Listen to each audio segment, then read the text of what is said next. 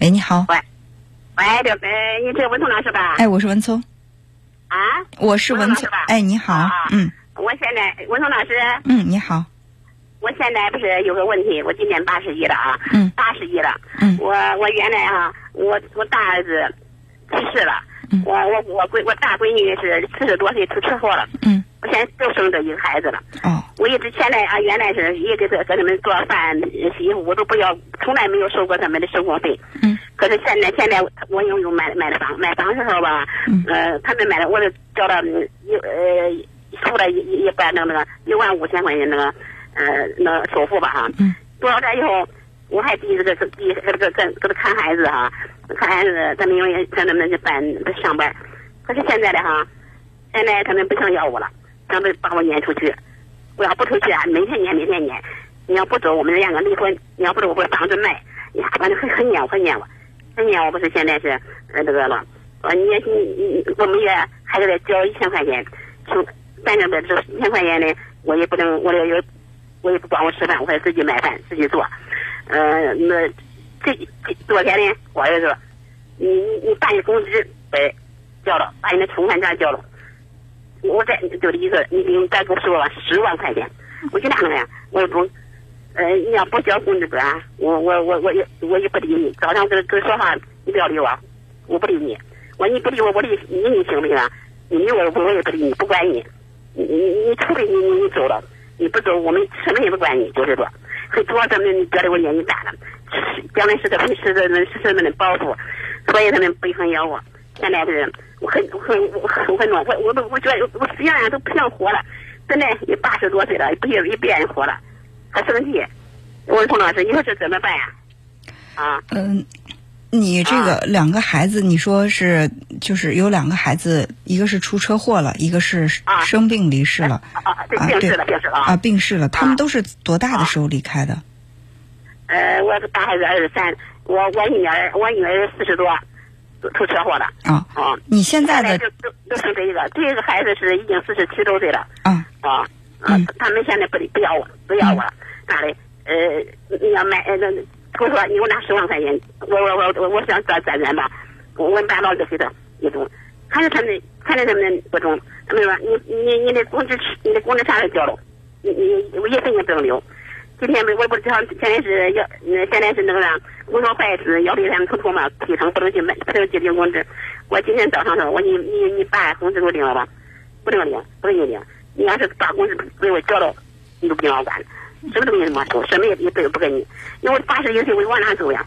我说我去敬老院吧，敬老院呃，再要监护人嘛，他不给我他不当他不当监护人，哦我就当监护人。啊就是说，像你像你儿子做这种行为，啊如果说你要是去追究他的法律责任的话，他这是遗弃，啊他这是对你的是一种遗弃呀、啊啊所以说，这个啊啊！如果说你要去告他的话，你一告一个准儿。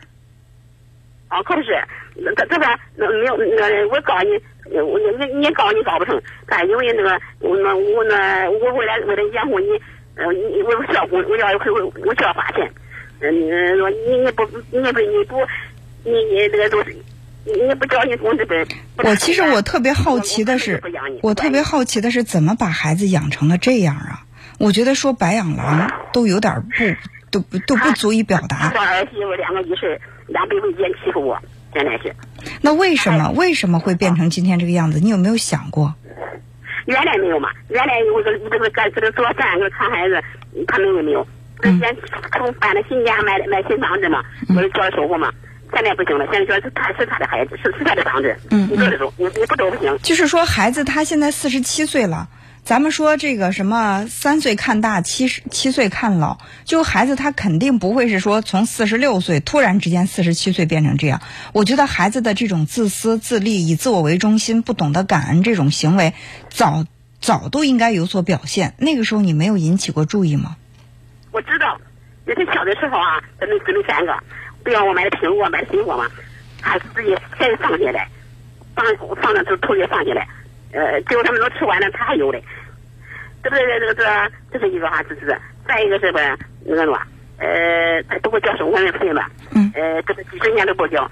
呃，他他他他媳妇是农村的，给我弄点弄弄弄点那玉米吧，啊，他就说你一天两次都是吃我们的饭，不嗯。玉米不是辅助嘛，你一天两次都吃，还还我还说我给你交生活费了，是不是吧？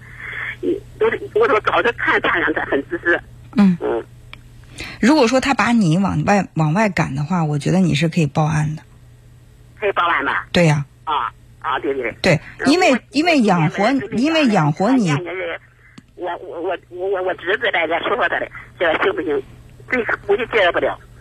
嗯，我觉得他就是以他现在的这种表现，靠说是没用的，不用法律的。我觉得像他这样的情况呀，靠说是没用的，不用不用法律约束，根本就起不了任何的作用。你为他付出了一辈子，你也心软了一辈子，从现在开始，我觉得你应该硬起心肠了。啊，那那那我那那，他叫他说我就叫就叫你住敬老院不犯法。什么？他我叫你住敬老院不犯法，他他不犯法。住敬老住敬老院，他也得给你付这个敬老院的钱啊，他得去照顾他，他他也得去看望你啊，去照顾你啊，在情感上，在生活上关心你啊。他不去嘛？那那对呀你所以说我你敬老院叫我不挑你，你一走我都我把你扛着闲的，你以后不要来了。我春节结结半年没，春节也不接，不管你了，不管你了啊。嗯，所以说现在说什么都晚了。一个孩子长到四十七岁变成今天这个样子，他是一点一滴在你一天一天的教育当中变成这个样的。我觉得在在三十七岁、二十七岁的时候，你都已经能够看得出来，这个这个孩子是靠不住的。你还在去为他照顾孩子啊，去去伺候他呀，把工资拿给他花呀，直到有一天他觉得你一点价值都没有，就把你当垃圾一样往外扫。所以说这个、啊这个问题，咱不能说看到问题装作看不见，直到最后走投无路的时候才去想到，哦，这是一个问题。这其实早就是一个问题了，只不过是你在心里还一直存有幻想罢了。你总觉得我用我的钱，我用给他当保姆的这种方式来去换取他，将心比心，看在我为你付出这么多的份儿上，等我老的时候，你能够对我多付出一点。但是对于一个以自我为中心的人，只知道索取不懂得付出的人，你为他付出的再多，他都觉得是应该的。所以到了今天这一步，咱们也别说什么去感化他，也别说让你什么侄子什么去去教育他都没用，只有法律能够约束他。警警警察吧，警察我找哪呀？找那找找找法律事务所。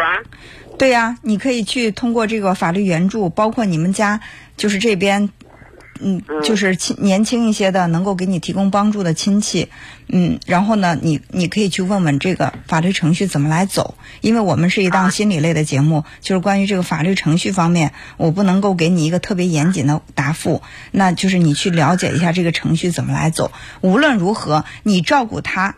你你在他成年之后，你对他所有的这种照顾、经济上的补贴都是情分，但是到了你年迈的时候，他养活你是他必须要尽的责任和义务，是不可逃脱的。这是你们两个人之间这个相互付出的一个区别，好吧？现在现在这这主要是把我把一工光工资上要好走。，咱们现在不说那么多了。我就不管你。对你，你这个话已经重复了三遍了。我知道孩子虐孩子虐待你，而且现在要虐要要遗弃你，就是你要用法律的方式来约束他的行为，维护自己的权益，好吧？啊，嗯嗯，谢谢啊。哎，好好好就这样，哎，好，再见。